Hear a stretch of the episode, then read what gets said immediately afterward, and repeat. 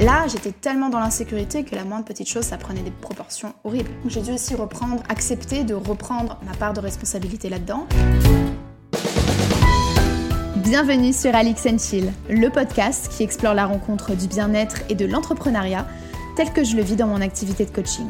Que tu sois chef d'entreprise, indépendant ou salarié, si tu cherches l'inspiration pour t'épanouir dans ta vie pro tout en maintenant une vie perso abondante, welcome De l'ambition, de la bienveillance et une pointe de magie. Alix Chill, c'est ton élixir pour te mettre en mouvement et réaliser tes rêves.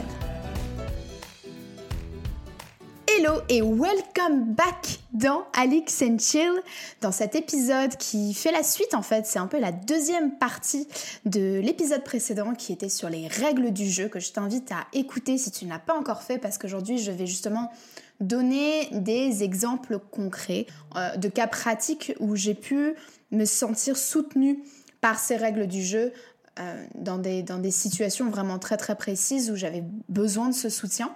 Donc je t'invite à l'écouter si tu ne l'as pas encore fait dans l'épisode 3 de euh, de and Chill. Depuis l'enregistrement de cet épisode, euh, je dois dire que j'ai eu deux semaines absolument géniales, euh, notamment parce que la semaine dernière, si tu as suivi sur les réseaux sociaux, je partageais des stories qui pouvaient peut-être en énerver plus, plus d'un ou plus d'une, notamment grâce à la météo que j'avais autour de moi. J'étais en, Algarve, donc dans le sud du Portugal, dans un endroit absolument euh, magique euh, qui est euh, excentré, qui est au calme et j'ai une chance énorme de pouvoir, de pouvoir y aller comme ça quand, quand, j'ai besoin, quand j'ai envie de travailler, non pas de la ville, mais changer un petit peu, changer le, d'environnement. C'était vraiment le rêve. j'ai pu vraiment en profiter. Et à vrai dire, surtout, les grandes idées de cet épisode, elles ont été écrites au bord de la piscine la semaine dernière en Algarve. Voilà, donc c'est vraiment dans ces moments-là que je me rends compte, bien sûr, de la chance que j'ai, que je me suis donnée surtout. La chance, c'est quand même la, rencontre d'une préparation euh, en amont et d'une opportunité qui se présente, mais d'avoir pu choisir cette voie qui me permet de m'organiser comme je veux et de bosser de, de n'importe où. Et je, suis très reconnaissante de, tout ça. C'est pas toujours évident de rester motivé, je l'avoue, quand il fait 30 euh, degrés, qu'on est dehors, qu'il y a la piscine qui est à 24. Donc pour quelqu'un comme moi, qui suis quand même frileuse de base, les 24 degrés, ils font, ils font du bien. Mais j'avoue que Surtout, je suis assez fière parce que j'ai très bien réussi à gérer les deux. Au début, euh, je sais qu'il y, y a, encore, même parfois un an, un an et demi, c'était difficile pour moi de, d'accepter de, travailler autre part que de chez moi parce que chez moi j'avais mes j'avais mes repères j'avais mes habitudes j'avais ces je, m'étais créé une routine qui me permettait de rester concentrée. Et le fait de changer d'environnement c'est parfois un petit peu déstabilisant et c'est pas toujours évident de d'apprendre enfin de gérer les deux. Et là j'ai vraiment avancé plus que, plus que jamais, euh, parfois même plus, je pense, que certaines semaines où je suis restée euh, travailler euh, de chez moi à Lisbonne. Voilà, donc comme quoi, le boulot, c'est possible de prendre du plaisir à bosser et de d'allier repos et, et travail. Le gros plus, c'est sûr que dans ma vie, ce qui est génial, c'est que chaque journée, elle est surprenante. je m'en lasse pas, je ne fais jamais deux fois la même chose. Et ça, quand même, je, dois le reconnaître. Mais ça se demandait aussi si ma façon de vivre, finalement, et les règles du jeu dont je parlais dans l'épisode précédent et dont on va parler aujourd'hui, finalement, est-ce qu'elles n'y sont pas aussi pour quelque chose, d'une certaine manière? Parce que je prends mes décisions de manière à créer une vie qui, me, plaise et qui m'épanouisse. Et là, clairement, j'ai un combo qui me convient très très bien.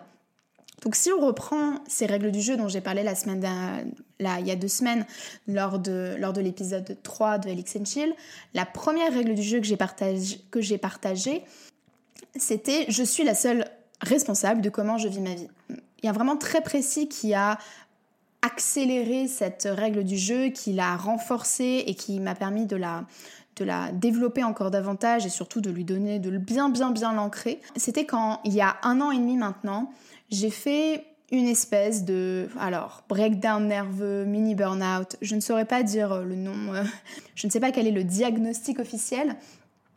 Et peu importe, mais en tout cas, c'était un grand, grand, grand moment où juste j'étais plus du tout capable de faire face à mes responsabilités en tant que chef d'entreprise, en tant que coach, en tant que Alix dans toute la complexité que je suis. Euh, juste, je m'étais laissée complètement surpasser et surmenée par un idéal et un, objectif professionnel que je m'étais fixé. C'est-à-dire que dans ma première année en, tant que coach, je m'imaginais vraiment avoir une histoire telles que je les ai entendues, telles que je les ai lues, d'une personne qui se lance en indépendante et qui très rapidement arrive à, créer un revenu, qui arrive à se faire connaître, qui... À ce moment-là, je suis clairement tombée de mon piédestal. Il a fallu que je fasse face, faire face, du verbe faire, faire face, euh, à la responsabilité que j'avais d'avoir euh, finalement précipité ou autorisé cette situation à, arriver. Et j'ai dû accepter ma responsabilité là-dedans et accepter que je n'en étais absolument pas victime. Personne ne m'a forcé à me lancer euh, en tant que, coach, en tant qu'indépendante. Personne ne m'a forcé à arrêter de mettre en pause euh, ma carrière professionnelle. Personne ne m'a forcé à aider et à choisir d'aider d'autres personnes pour, comme mission de vie. Mais j'ai dû accepter à ce moment-là que les décisions que j'avais prises, les choix que j'avais faits, les actions que j'avais répétées au quotidien, c'est elles qui avaient précipité cette situation dans laquelle je me trouvais bloquée et de manière complètement surmenée et, à fleur de peau. Enfin, je, me, je pouvais vraiment pleurer pour, euh, pour un rien. Il y, avait ce, il y avait ce besoin, en fait, il y avait cette énergie euh, très, très négative en moi. Et donc, euh, j'avais fait beaucoup de peur, j'avais beaucoup de, de, stress et de doute. Il fallait que ça sorte. Donc, à la moindre chose qui ne fonctionnait pas exactement comme je l'avais prévu, à chaque fois, mon monde s'écroulait parce que je, mettais, je me mettais une pression absolument pas atteignable et soutenable plutôt. Et donc j'ai dû accepter ma responsabilité, mon rôle là-dedans. J'ai dû accepter aussi d'être aidée et que tout n'allait pas se passer comme je l'avais imaginé. Et finalement, quand c'est pour ça que quand je parle de la règle du jeu, je suis la seule responsable de comment je vis ma vie. À ce moment-là, euh, là, il y a vraiment une graine qui a été plantée. Ce qui s'est passé, et la première étape que, l'une des premières étapes que j'ai faites, ça a été de commencer une thérapie, euh, d'en parler à quelqu'un, d'avoir le soutien psychologique d'un professionnel capable de m'aider à traverser et à naviguer cette période et à faire le point sur ce qui était euh, vraiment de mon contrôle ou pas, apprendre à mettre les mots sur certaines émotions que j'avais, que je n'avais absolument pas, euh, dont je n'avais absolument pas pris conscience. Pour moi, commencer la thérapie, c'était vraiment quelque chose, quelque chose qui a permis de dénouer la situation et moi qui étais finalement une bombe à retardement, ça a permis d'arrêter la bombe et de s'assurer qu'on n'allait pas faire plus de dégâts. Et donc, commencer la thérapie, accepter aussi de, recevoir et de demander de l'aide financièrement autour de moi. On n'en parle peut-être pas assez, mais euh, parfois il faut, il faut se rendre à l'évidence qu'on peut aussi être aidé quand on a des gens autour de nous qui sont euh, évidemment qui nous soutiennent euh, et, quand on a la chance d'avoir des personnes qui nous soutiennent et qui sont capables euh, aussi de nous aider. Moi, honnêtement, je, voulais vraiment rentrer encore une fois dans, mon idéal, dans cette histoire que je m'étais écrite dans ma tête de je vais tout faire toute seule. Je vais tout faire toute seule, je vais être indépendante financièrement hyper vite et tout. je revenais de deux ans à New York où j'avais un, contrat de travail, je travaille dans une entreprise, j'avais de la sécurité financière. Et là, d'un coup, j'ai par ce choix-là que je ne regrettais en rien, mais à ce moment-là, la réalité était que forcément, j'avais plus aucune sécurité financière. C'est pas glamour et c'est pas, il y a pas ce que ce soit glorieux ou pas, c'est juste la réalité. Être dans cette situation-là, je l'avais jamais vraiment été euh, avant dans cette, euh, à ce, niveau-là, et, ça m'a secoué. Clairement, ça m'a beaucoup secoué. Ce qu'il y a aussi, c'est que à cause de cette situation où j'étais complètement euh, débordée et je n'arrivais même pas à soutenir la moindre responsabilité au quotidien. C'est-à-dire que je suis quand même quelqu'un, je sais que je peux compter sur moi pour faire les choses importantes, mais là, dans mon business, j'étais incapable de faire la moindre chose qui nécessitait vraiment bah, que je me mette, que je me bouge un peu, que je sorte de ma zone de confort. Là, j'étais tellement dans l'insécurité que la moindre petite chose, ça prenait des proportions horribles. J'ai dû aussi reprendre, euh, accepter de reprendre ma part de responsabilité là-dedans, continuer le coaching, parce que ce qui s'est passé, c'est qu'en plus, je me sentais complètement incapable de coacher à ce moment-là. Comment est-ce que je peux coacher quelqu'un alors que moi, là, je suis dans un état de détresse et de mal-être tel qui voudrait m'écouter dans cette, dans, à ce moment-là? Pourquoi est-ce que moi, je suis la bonne personne pour l'aider?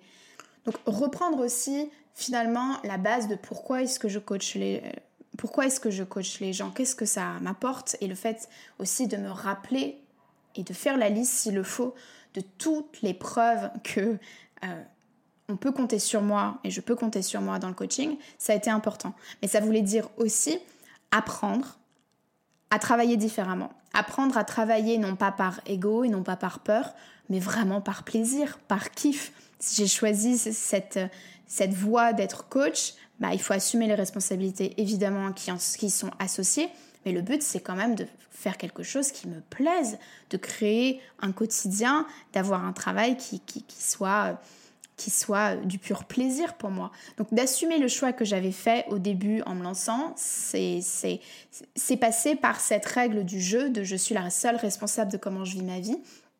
Et donc utile et donc être soutenue par cette règle du jeu, ça m'a permis d'assumer pleinement que j'étais coach et arrêter de me cacher derrière l'idée de je suis en train de lancer mon business. Ça faisait déjà un an que j'avais commencé le coaching, que j'avais vendu des programmes, j'avais multiplié par 8 mes revenus entre le début de l'année et le mois de septembre. Donc à un moment, il faut arrêter d'essayer de, de, se cacher, de, de, garder un pied à l'extérieur au cas où. Euh, ça veut dire aussi du coup prendre des risques financiers et tout ce qui s'ensuit. Et donc ça m'a vraiment permis de me, booster, d'assumer que j'étais coach, d'assumer euh, les endroits où du coup j'ai besoin d'aide parce que si je suis chef d'entreprise et que je monte mon business, parfois je dois agir en tant que coach, parfois je dois agir avec la casquette de chef d'entreprise et quand il n'y a pas les fonds pour, bah, il faut trouver un endroit où, euh, pour, permettre d'être, d'être soutenu le temps d'eux. Et pour ma fierté, honnêtement, euh, c'est pas quelque chose qui a été, qui s'est très bien, euh, que c'est pas une pilule que j'ai facilement avalée. Et euh, elle a mis du temps, beaucoup beaucoup de temps à, passer, clairement. Mais cette règle du jeu, du coup, elle m'a poussé à assumer, comme je disais, ma responsabilité parce que derrière, c'était assumer que si je lâche tout et que là, je ne, je ne me reprends pas en main, si je ne fais rien, je vais devoir tout lâcher, reprendre ma carrière, alors que c'est pas ce que je veux. Je, suis, je savais que j'étais en train de créer quelque chose d'incroyable.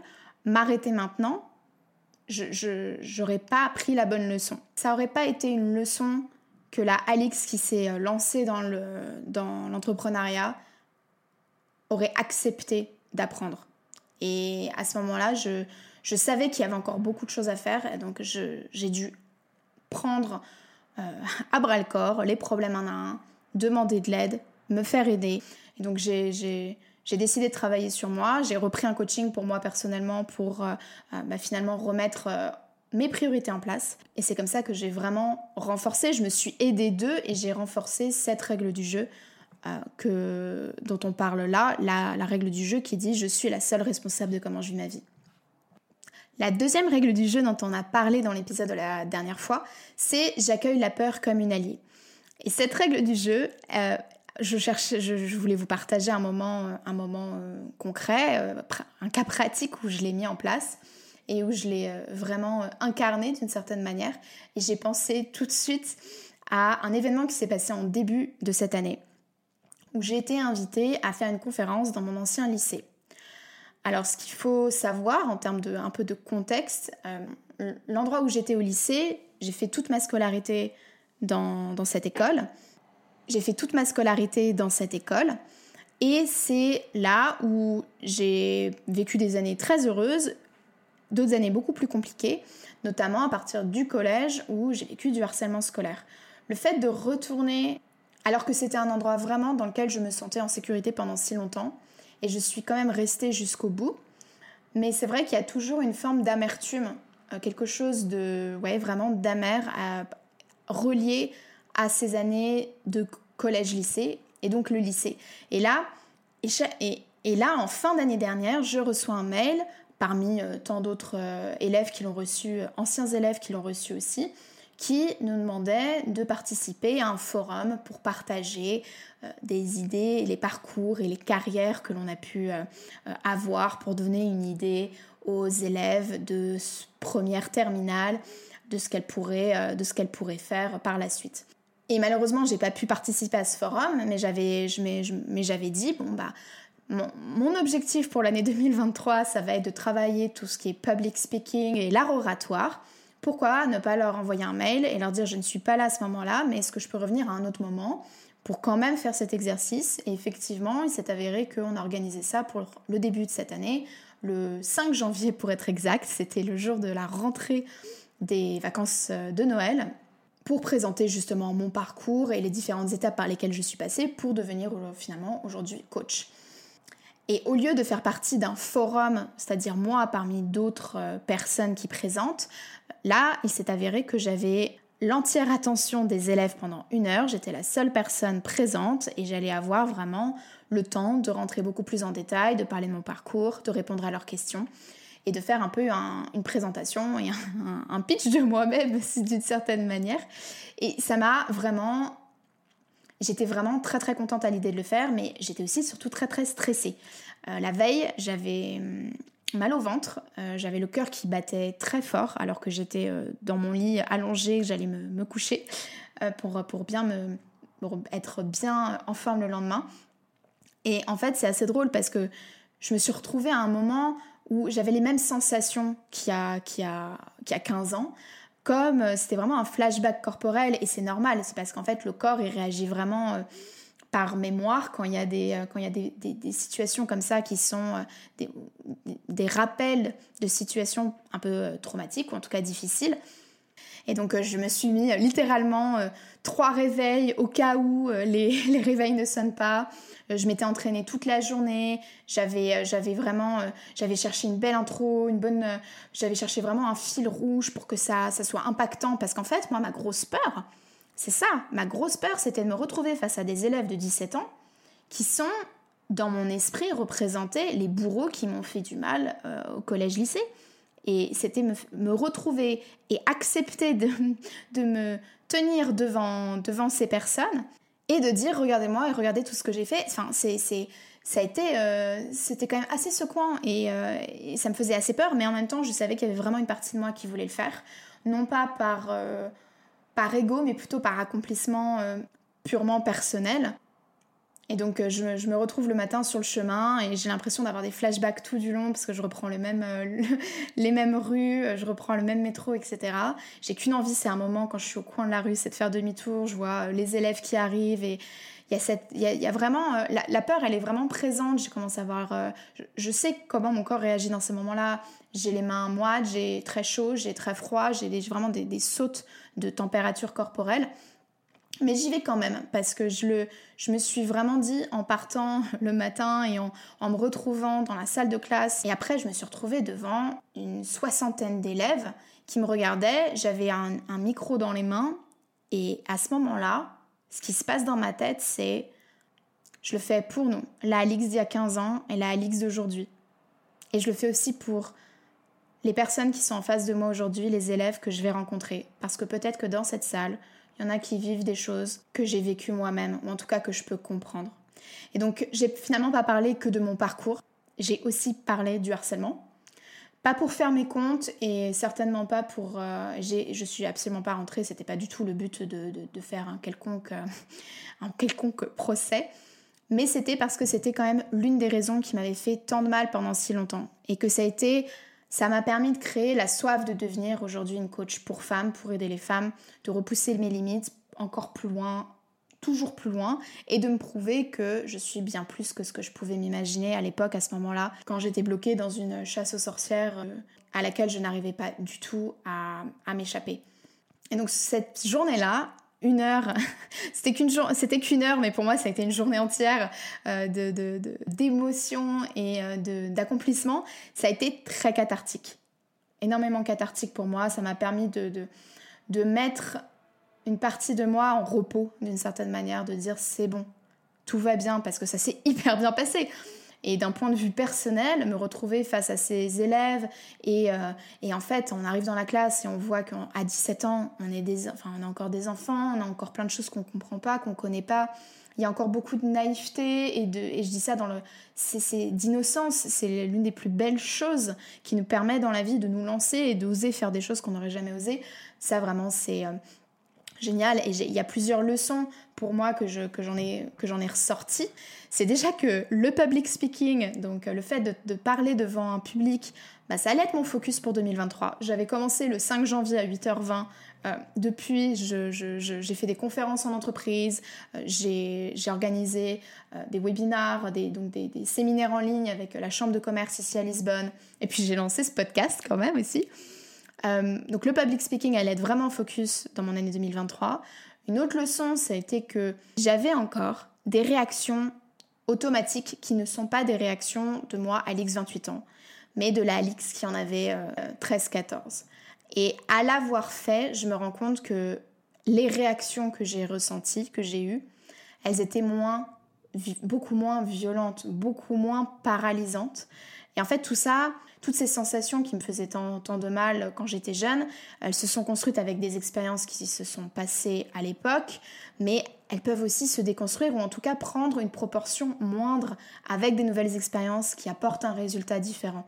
Et si j'étais capable de le faire en janvier, c'est pas pour rien, c'est aussi parce que ce que j'ai raconté lors de la première euh, règle du jeu que je vous ai partagé et l'espèce de breakdown nerveux que j'ai eu, bah, ça m'a forcé à faire face à beaucoup des, démons qui, qui, en fait venaient de cette période-là. Donc comme quoi on peut quand même aussi déconstruire certains automatismes. Et la dernière leçon, elle est parallèle à la règle du jeu dont on parle là, qui est que même si j'ai peur, bah, je peux le faire quand même, ce que j'ai fait ce jour-là. Et si moi je peux le faire, tout le monde peut le faire. Quelle que soit la peur qu'on a, il y a toujours des choses qu'on peut déconstruire et des expériences qui nous permettent de lui donner moins de poids. Donc ça c'était pour euh, ça c'était un, exemple pour la, la, règle du jeu numéro 2. Et la troisième règle du jeu que j'ai partagée avec vous dans le dernier épisode, c'est je suis ma priorité. Et grâce à cette règle-là, aujourd'hui, si mes batteries sont basses, j'arrête de tirer dessus. Si ma batterie émotionnelle est basse, j'arrête d'être de, de, là, présente et empathique avec tout le monde. Si ma batterie physique euh, ou sociale, elle est basse, non, je suis désolée, ce soir, j'irai pas prendre un verre avec vous. Ça m'a forcé clairement, cette règle du jeu, à, à apprendre à écouter mes besoins physiques, mes besoins émotionnels. Et j'ai changé du coup ma manière aussi d'organiser mes semaines de travail grâce à cette règle-là.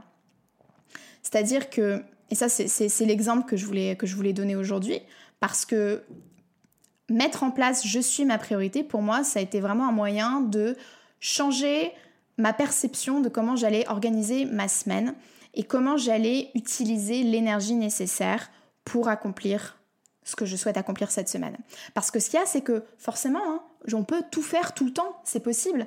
Euh, quand on est indépendant et qu'on a euh, la liberté, mais aussi la malédiction de pouvoir utiliser son temps comme on le souhaite, c'est vraiment galère. La gestion du temps, c'est un challenge.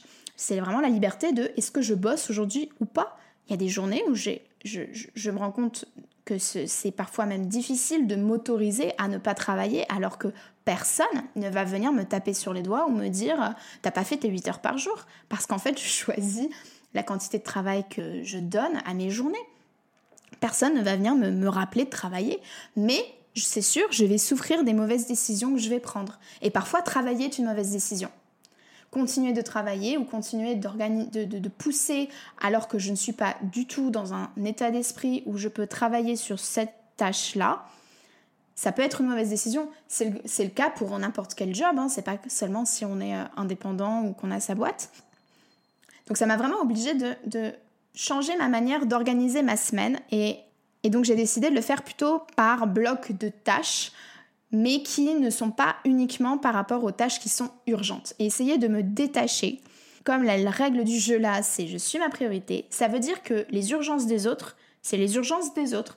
Et donc d'être très clair sur ce qui est urgent pour moi, mais, mais me détacher de cette notion d'urgence comme étant la seule priorité. Ça va être de regarder ce qui est important. Et, et, de, et de mettre en priorité finalement, non pas ce qui est important et urgent, parce que c'est quand même très rare qu'il y ait beaucoup de tâches sur cette, dans cette catégorie-là, même si on aimerait que tout soit urgent, c'est jamais vraiment le cas.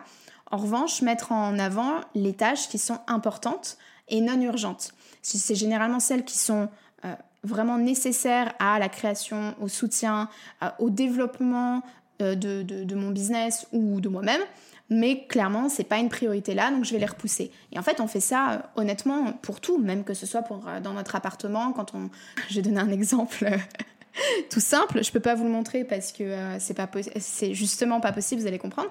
J'ai un pot de colle colle forte que j'ai acheté il y a je pense plus d'un mois que j'ai posé sur ma table de bureau sur laquelle je suis là maintenant tout de suite.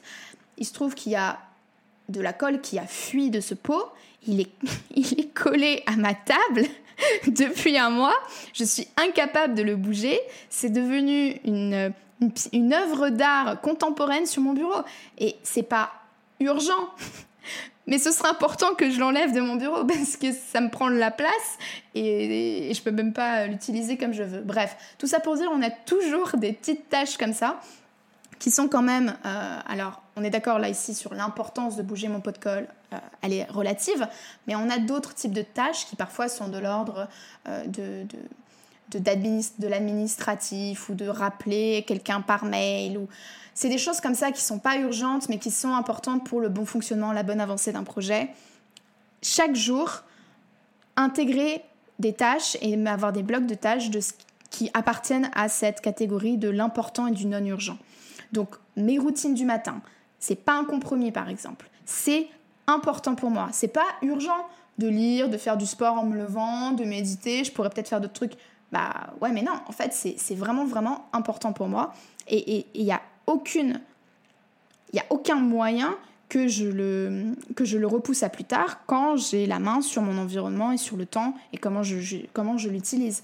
Mais ça me demande aussi forcément d'intégrer la flexibilité parce que je vais pas pouvoir faire ma morning routine complète tous les matins. Parfois, je vais intégrer seulement la lecture et ou de l'écriture. Parfois, je vais bouger, mais je vais bouger qu'en faisant du yoga.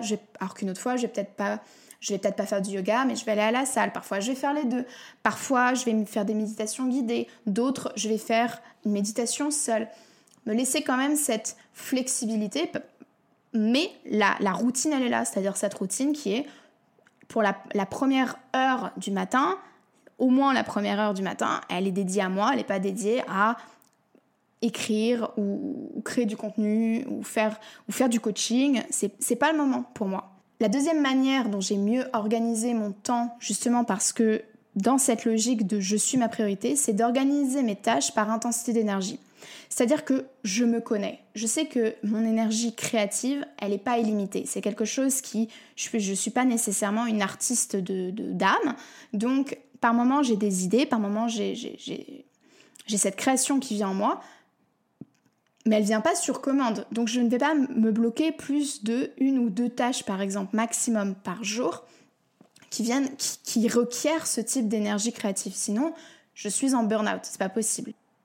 Et la manière que j'ai eu de, finalement de m'assurer et d'avoir un système de sécurité pour s'assurer que je suivais bien ces règles-là pour moi, c'est que j'ai mis en place, et euh, vous êtes euh, libre d'utiliser cette technique aussi, un système de couleurs dans mon agenda par rapport au type d'énergie que chaque tâche requiert. Donc, si c'est une tâche créative, par exemple écrire les bullet points pour le prochain épisode de podcast, ça va me consommer une énergie que j'identifie à l'énergie de couleur orange parce que sur un sur une échelle de, de, de, de, couleurs, je me dis que l'orange, c'est, pas le rouge, rouge, rouge, ça va être davantage pour mes calls de coaching, pour mes conférences, pour des moments où là, je dois être vraiment dans le moment présent à 100%, que je suis complètement ancrée dans le moment. Mais si c'est pour de la création ou du brainstorming, alors dans ce cas-là, ce sera une couleur orange dans mon, dans mon agenda. Si c'est pour de la prospection, pour relancer les gens, ça, pour moi, c'est plutôt une énergie verte, c'est beaucoup moins fort. Et puis si c'est de l'administratif, alors là, pour moi, c'est du violet. Ça ne veut pas dire que c'est pas important. Je le mets quand même dans mon agenda parce que c'est important, peut-être pas urgent, mais important.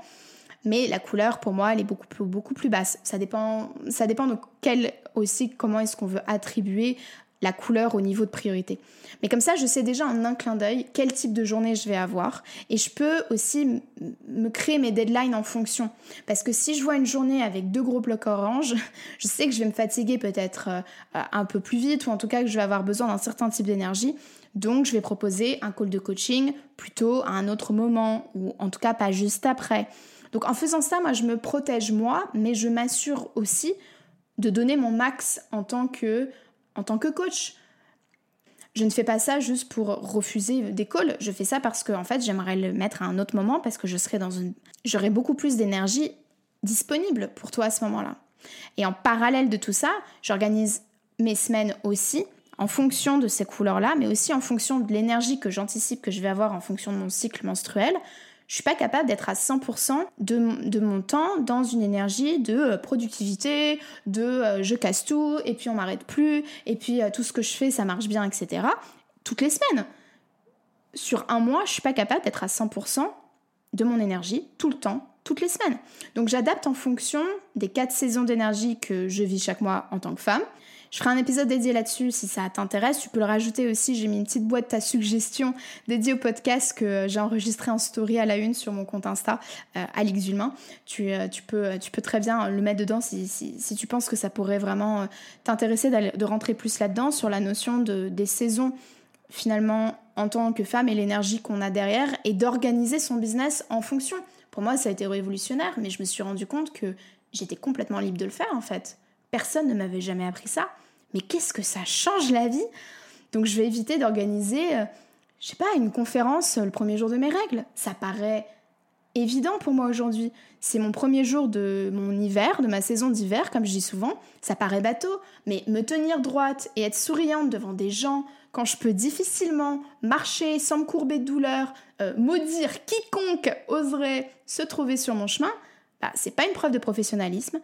pour moi, c'est plutôt forme de, de, je sais pas, je verrais ça presque comme du masochisme par peur de pas être perçue comme parfaite ou même pire, comme paresseuse parce que elle a pas, elle a pas elle a pas voulu faire la conférence parce qu'elle a ses règles. Bah ouais, mais enfin, je veux dire, je pense que ça, ça, c'est finalement un cadeau pour tout le monde.